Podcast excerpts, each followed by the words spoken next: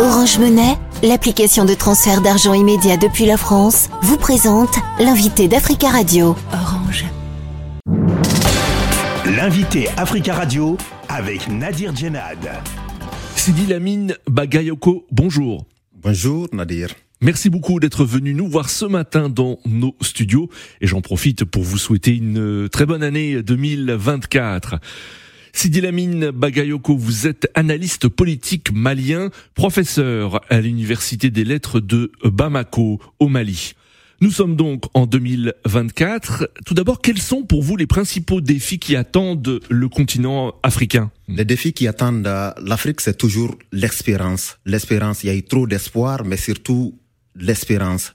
L'espérance des défis climatiques, l'espérance des défis démocratiques. L'Afrique a surtout besoin euh, de la justice sociale. Et cette justice sociale qui va faire qu'il y aura moins de coups d'État en Afrique, il y aura surtout moins de terrorisme, moins de djihadisme, le fait que les jeunes africains ne seront pas emballés, n'est-ce pas, dans euh, ce qu'on appelle des marchands d'illusions de tout genre.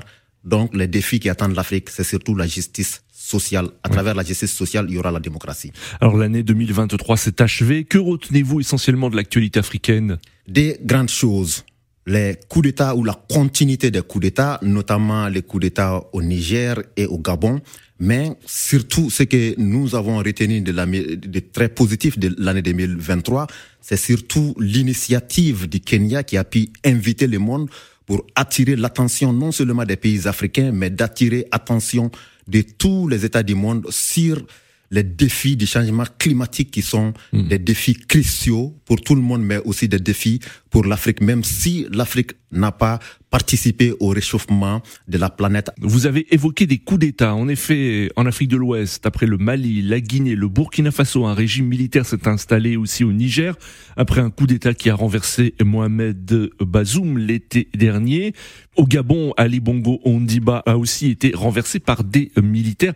Comment expliquez-vous l'arrivée des, militaires au pouvoir euh, euh, ces dernières années dans, dans ces pays? Et c'est toujours la question de justice sociale. S'il n'y a pas de justice sociale, et il n'y a pas de développement. S'il n'y a pas de développement, les jeunes sont désemparés. La jeunesse africaine est désemparée. Et si la jeunesse euh, africaine est désemparée, la jeunesse s'en prend toujours aux gouvernants. C'est la faute aux gouvernants. En réalité, ça peut être une faute fictive, mais c'est aussi une faute réelle. Hmm. Car le gouvernant, c'est à eux de donner du boulot, c'est à eux de donner de l'espoir, c'est à eux de donner euh, une capacité de dire que nous devrons rester positifs. Mais si la jeunesse n'est plus positive, la jeunesse s'attend tout.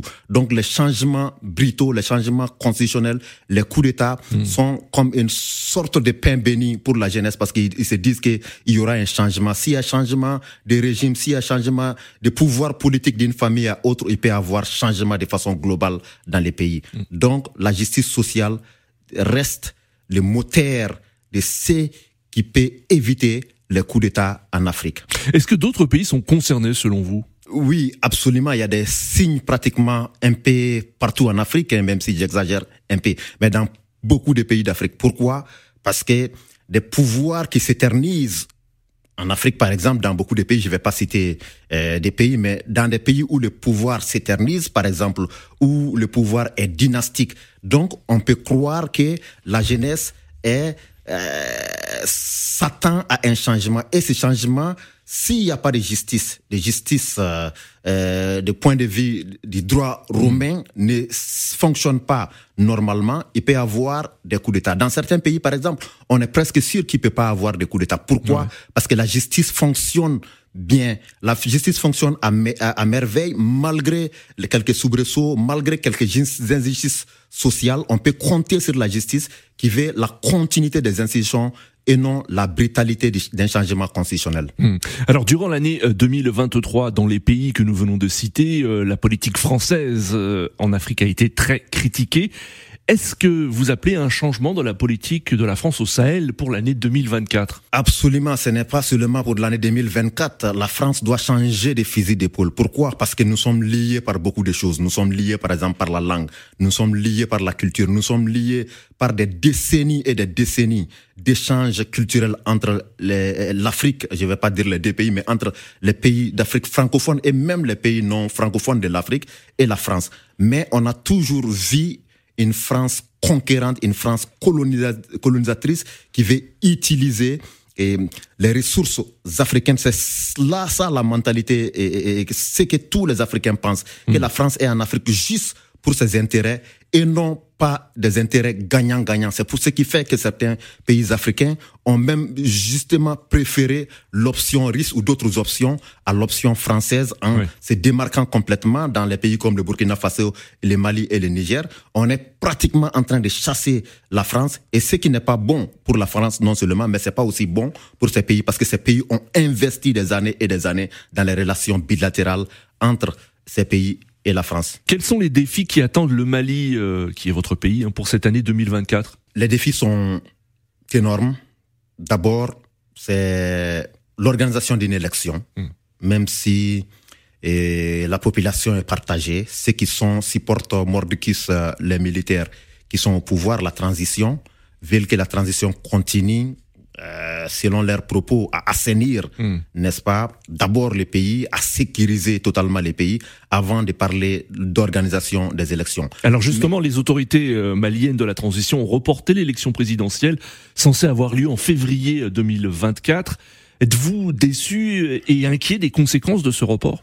Non, ni déçu, ni inquiet, parce que tout simplement, le ministre de l'administration euh, territoriale, en l'occurrence, il a déclaré que l'élection présidentielle sera organisée en 2024. Coûte que coûte, quelles qu'en soient les circonstances, l'élection présidentielle sera organisée. Mais les autres élections seront organisées par le président rentrant. Ce qui veut dire que les élections, la date des élections seront fixées dans les semaines, voire hmm. des mois à venir, parce qu'il a parlé d'un léger report. Il n'a pas parlé de report synédié ni de report définitif, mais il a parlé de léger report, ce qui peut être un mois, deux mois, trois mois, voire six mois. Euh, faut-il craindre une montée des tensions avec les rebelles Touareg après euh, la reprise de la ville du Nord, Kidal, par l'armée gouvernementale? Absolument, il y aura la friction va demeurer intacte parce que ces groupes ont été chassés et ces groupes ont dit que l'accord d'Alger a été violé et ils se sont dit qu'ils se sont retirés même du processus d'accord avec le régime de Bamako. Hmm. Ce qui veut dire que les frictions vont rester intactes. Il peut y avoir une recrudescence de temps en temps, mais ce, ce qui est sûr, l'armée est montée en puissance, ce qui est le discours global et ce qui est aussi la réalité, parce que beaucoup de localités ont été récupérées par l'armée malienne. Donc, l'armée peut s'attendre à des attaques sporadiques, mais on a une armée forte aujourd'hui. Le Mali fait confiance à son armée, le peuple malien fait confiance à son armée. Donc l'armée saura comment endiguer les différentes attaques qui vont survenir.